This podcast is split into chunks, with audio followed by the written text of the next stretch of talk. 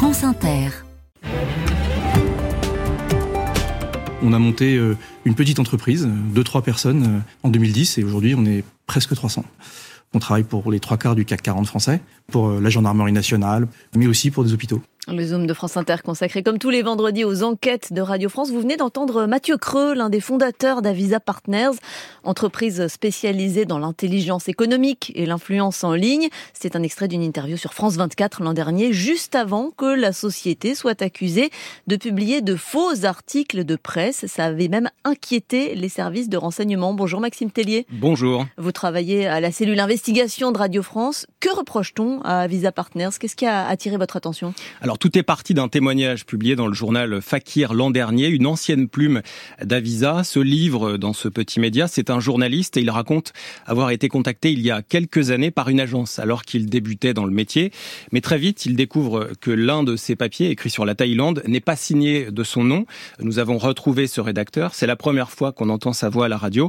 On l'appellera Julien. Je le trouve sur un site que je connaissais pas et à ma grande surprise, c'était signé par un certain Hugo Revon auquel était associée une photo et une petite biographie disant qu'il habitait en Thaïlande depuis quelques années, qu'il terminait euh, son master en marketing, je crois. On avait donné une vraie identité à cette personne qui n'existait probablement pas. En tout cas, c'était sûrement pas lui qui avait écrit l'article. Puisque c'était vous. Exactement. Et deuxième surprise, ces articles sont publiés sur des dizaines de sites sur Internet sans qu'il soit lui-même prévenu. Le club de Mediapart, les échos et beaucoup d'autres moins connus. Et il ne s'agit pas d'un cas isolé. Lors de notre enquête, nous avons retrouvé un autre rédacteur, recruté, lui, directement dans une école de journalisme parisienne où son professeur était en fait un collaborateur d'Avisa Partners. Ce jeune rédacteur a voulu lui aussi rester anonyme et nous avons fait lire son propos. Ce professeur m'a recruté pour écrire des piges, mais sans me dire la vraie nature du site.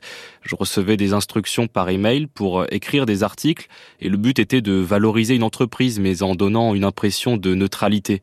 J'ai travaillé un peu plus de six mois pour eux, mais après coup, j'ai eu le sentiment d'être manipulé car ce n'était pas du journalisme. Alors on comprend que ces textes servent les intérêts des clients sans que les lecteurs ne soient prévenus, euh, mais ce n'est pas tout Maxime. Oui, Avisa Partners est aussi accusée d'avoir manipulé Wikipédia. Elle a été bannie en tout cas de cette encyclopédie l'an dernier par un vote majoritaire des administrateurs qui lui reprochent des modifications abusives.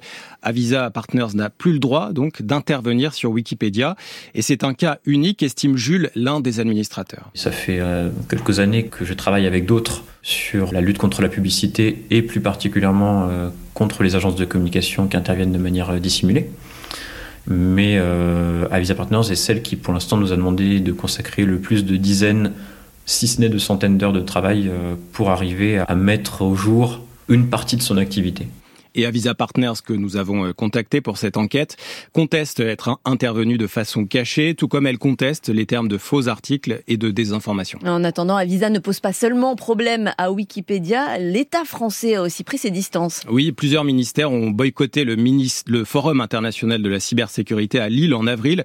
C'est un salon professionnel qu'Avisa organisé avec la gendarmerie à cause justement de la mauvaise réputation d'Avisa, mais aussi d'un rapport très sévère des services de renseignement à l'égard de l'entreprise, rapport dont l'existence nous a été confirmée euh, par une source au sein de l'État et qu'évoque le journaliste d'investigation Antoine Champagne. Il y a eu deux rapports hein, qui ont été euh, écrits sur un Visa Partners, euh, des deux services de renseignement, la DGSI et la DGSE, donc renseignement intérieur, renseignement extérieur. Les deux rapports étaient très très négatifs et surtout ces deux rapports sont remontés au plus haut niveau.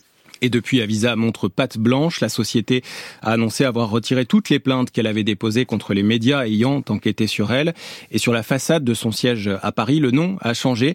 Elle s'appelle désormais Forward en avant en anglais. Merci Maxime Tellier. Avisa ou la manipulation de l'opinion Made in France enquête à retrouver en intégralité demain à 13h20 dans Secret d'info sur France Inter.